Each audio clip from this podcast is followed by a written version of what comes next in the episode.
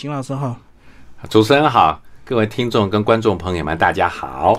好，邢老师一开始先把书名给我们介绍一下，为什么要打造俄罗斯娃娃的新团队？OK，那最主要哈，其实哈这本书哈强调两个重点，第一个就是说带人一定要带心，啊，我们刚刚讲就是心脏的心，嗯，因为如果这个员工或这个主管心不在此的话呢，那不过就是一个人形立牌，对。人在心不在，那么领导不会做好领导该做的事情，员工也不会做到哈员工该做的事情，所以哈，不管是带领自己或带领他人呢，心是最重要，因为心会决定我们的生产力、我们的投入度。那为什么讲哈说俄罗斯娃娃呢？其实这是有个小小的故事，就是当年哈这个呃 Pogan Gamble 他呢哈在哈当时的总裁哈，他每次生一个不管是中阶或高阶主管的时候呢，他都会送一个俄罗斯娃娃。俄罗斯娃娃就是那种套娃娃，由大啊由小，小对不对？大好几到小哈，这样子哈。每一个娃娃都一样，但是由大到小，然后接着送一写一封信给他，他会跟这个主管这样好像说，呃，你现在呢已经升到一个关键的位置了，所以我希望哈你能哈呃调整你的心态，就说你看到这个娃娃的时候，你觉得你是这个娃娃的最小的那一只，还是那个娃娃的最大？对，如果你觉得你是哈这个娃娃里头最大那一只，就代表在组织里头你是最厉害的人。嗯，那呢，你就代表你是整个组织里头的叫瓶颈，因为没有人大过你，因为你怕别人大过你，所以你找的人一定比你差。比你小，所以越来越小。那他呢也不会变成哈，希望别人超过他，所以他找的人越来越小。所以呢，一层一层下去之后呢，你底下的哈一代不如一代。可是没有人想要当最小那只啊，所以永远那个娃娃是空心的。这代表什么意思？代表了你当领导，却把你的团队变成一个空心的，而且呢限制成长。嗯嗯，这是一种可能。那如果你把你自己变成哈整个领导里头、领导团队里头最小的那一只，那么呢，你找的人呢一定会怎么样子呢？比你大，都比你大，对不对？也就是说，我们常说领导不可能知道呃做所有的事情，但他知道可以找谁来做事情，每个能力可能都比他强，但是呢，他哈。他找到很有能力的人，那那些人呢，觉得说，因为主管这样想法，所以他们会找更有能力的人，所以变成每一层每一层每个专业能力都很强，而且都知道该做什么事情。嗯，而且最主要是这个组织因为有领导当做心，所以它是实心的，而且成长无限。如果你是第一种，你是哈领导里头哈是最大那只娃娃，你不应该坐这个位置。嗯，因为呢，你所有的哈组织发展被你限制住了。我们讲白一句话就是哈，我们称为叫做这种领导叫做水落石出型，也就是说员工是水，然后呢主管是石头，只有把水压低了，石头才会升起来，对不对哈？所以这个代表是一个衰败的团队。你如果是这样子，请你走路。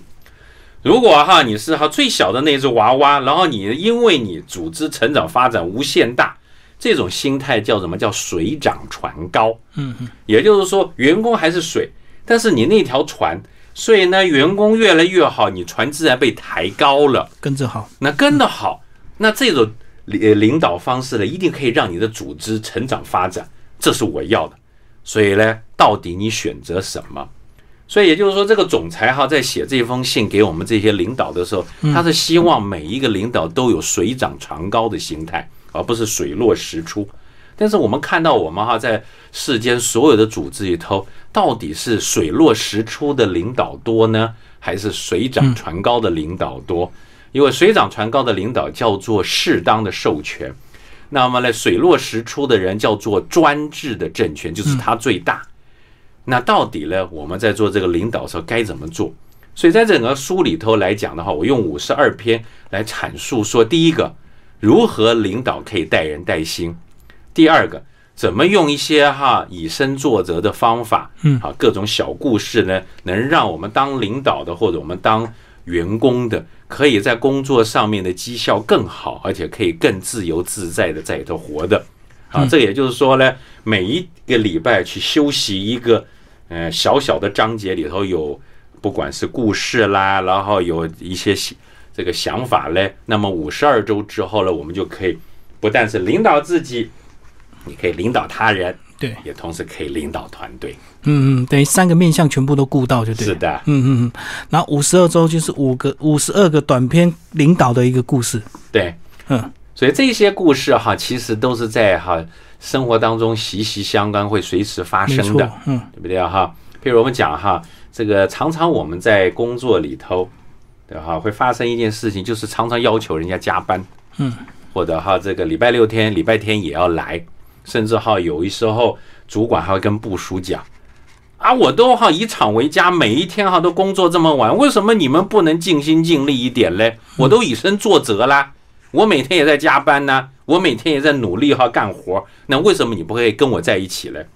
这时候我常常问哈那个领导，我说：如果你的主管跟你这样讲，你开心吗？嗯嗯，很多主管讲说他凭什么要求呢？我说那你现在要求别人啊，对，所以有一次哈，在我这里头就有一篇讲到，就是说有一次哈，我有机会去参加哈一个服务业的一个连锁商店，他们哈因为是日系的，所以呢他们很讲求所谓的魔鬼坐在细节里头哈，所有的东西都要弄得漂漂亮亮的哈，你这样子才能哈做到尽善尽美。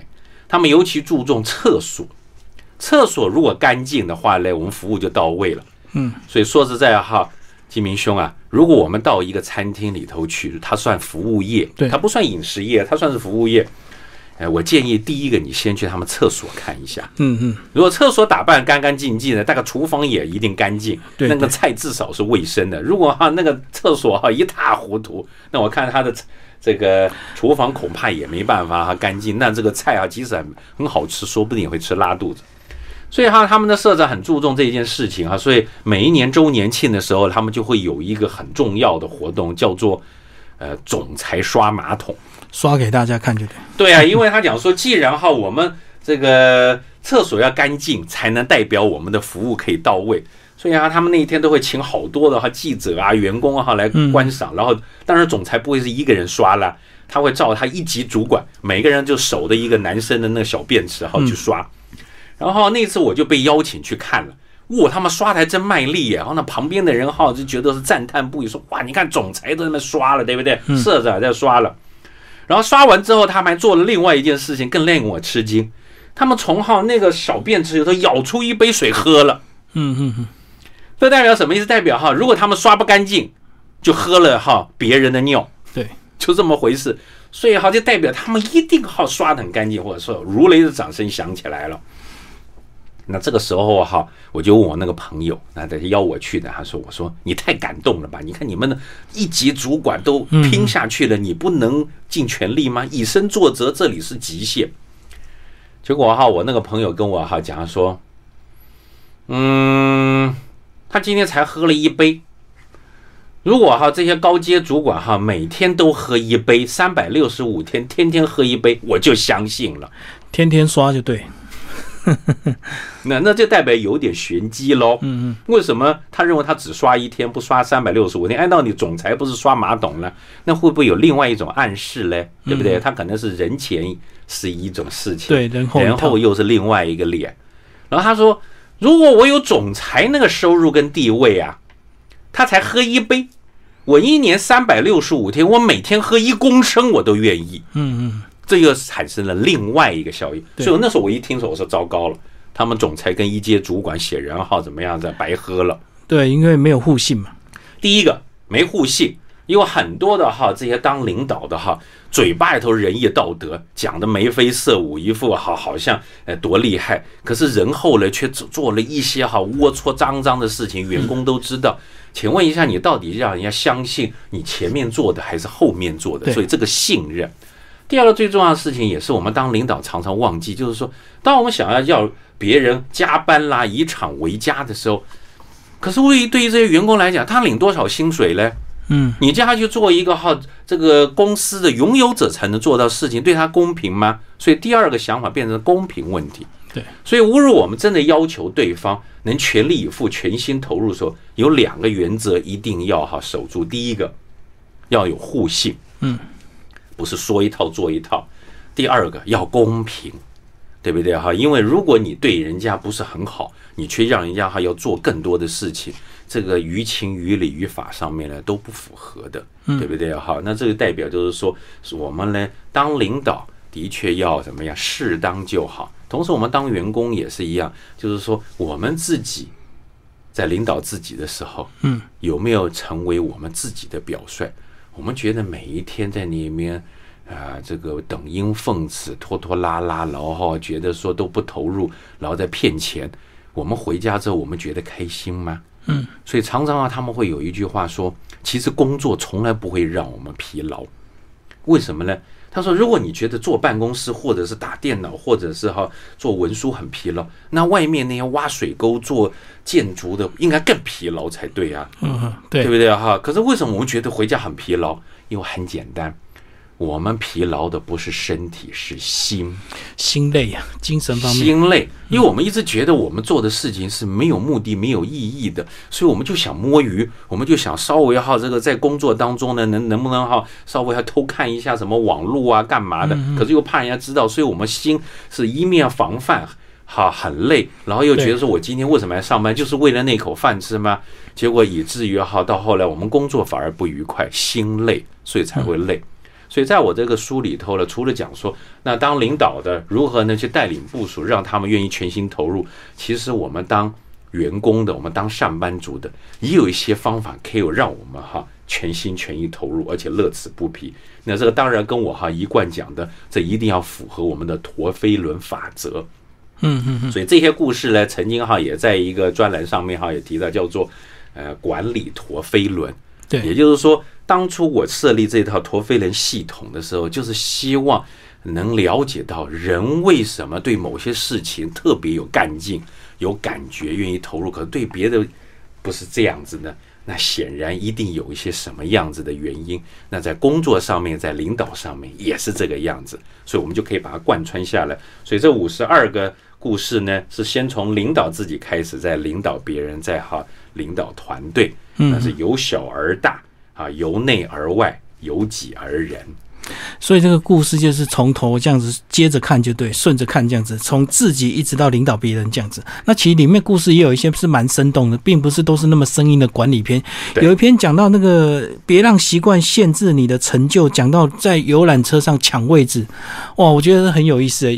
通常我们如果是出国旅游，有时候你位置一抢之后，好像第一个位置就第一天要坐到最后一天，想不到中间有人会故意去插别人的位置，有 互抢。对，这个在我们哈。呃，工作上或我们生活上称为叫做定锚现象 （anchor effect），就是说呢，我们常常会被习惯给定住，被 SOP 定住了，被我们的哈呃这些不管是人家规定的一些规章哈，所以或者是潜规则定住，对，甚至我们还会被什么给定住？被我们的成功定住，因为成功的人总觉得他不会失败，对，所以以至于他丧失学习。还有一种叫官大学问大。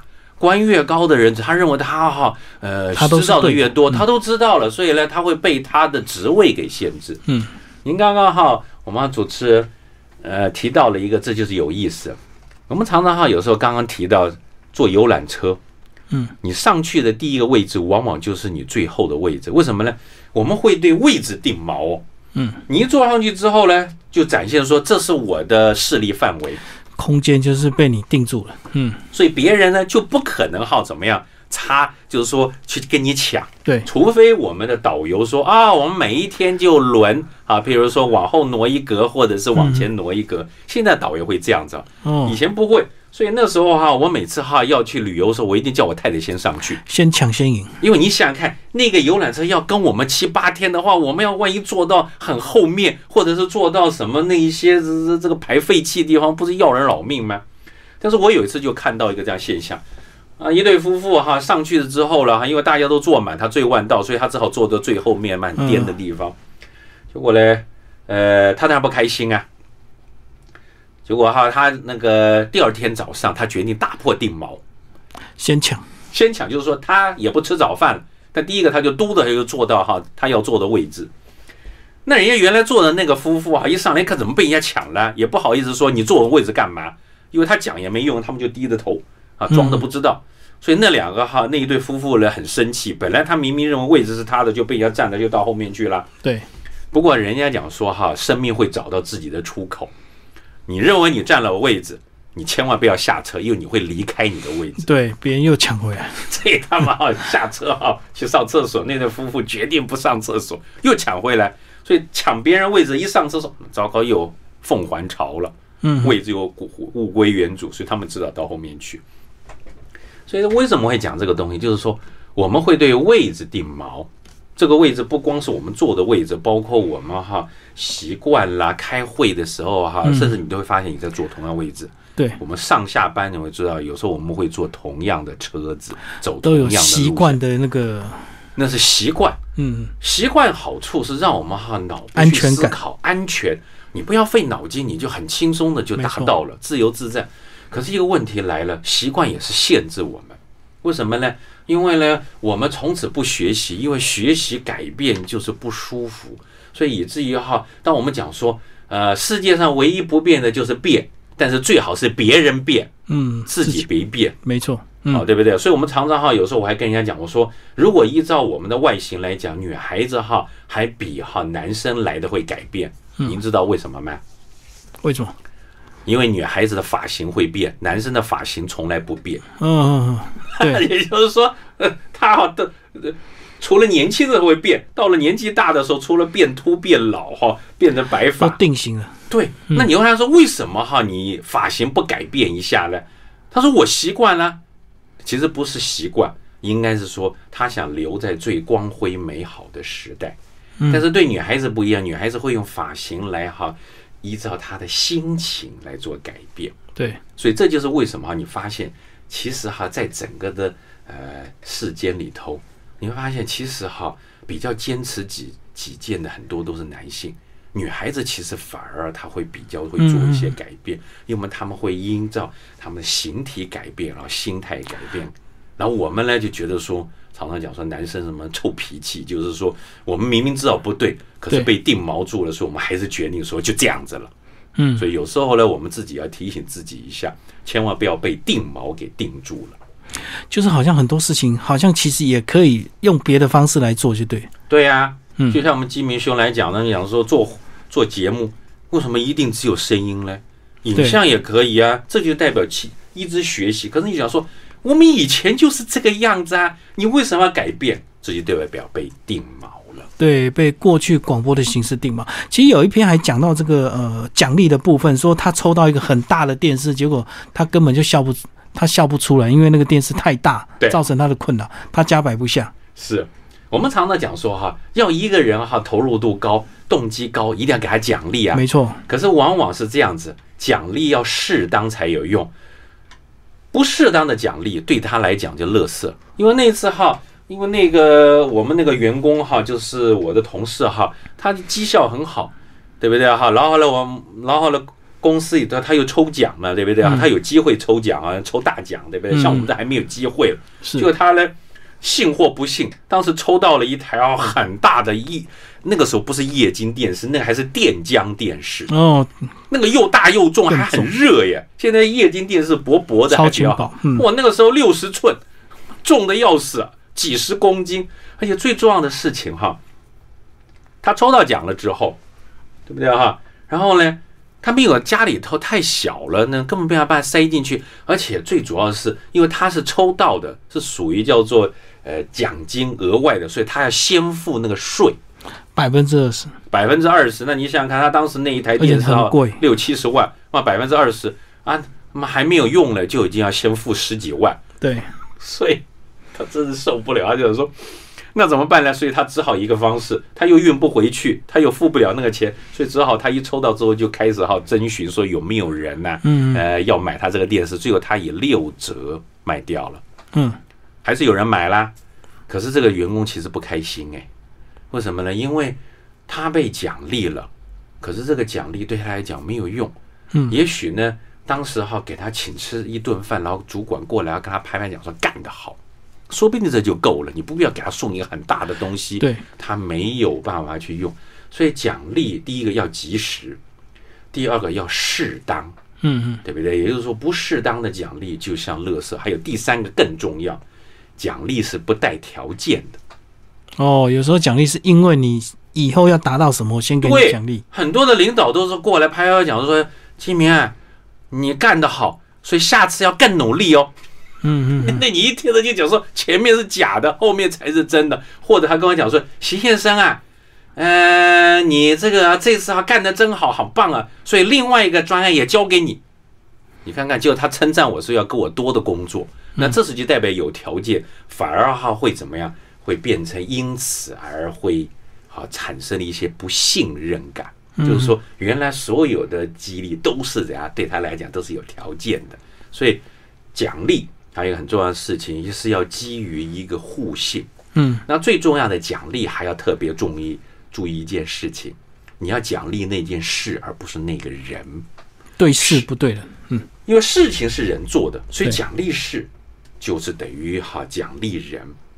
但是我们常常讲哈，刚刚我们金明浩兄提到了对事不对人，你批评这个事就在批评那个人，嗯，因为事情是人做的，对，所以譬如说一个人你要奖励他，你可以这样讲，呃，张三啊，你那个报告写的真漂亮，太好了，我看到哈赢哈惊为天人，所以我把你的报告啊哈附到我里头，送给我们主管了，干得好，你会不会觉得很开心？对，但是如果你这样讲，张三啊，你是不可多得的人才，我没你怎么活嘞？遇到你三生有幸，以后哈、你一定要跟我一辈子哦，加油！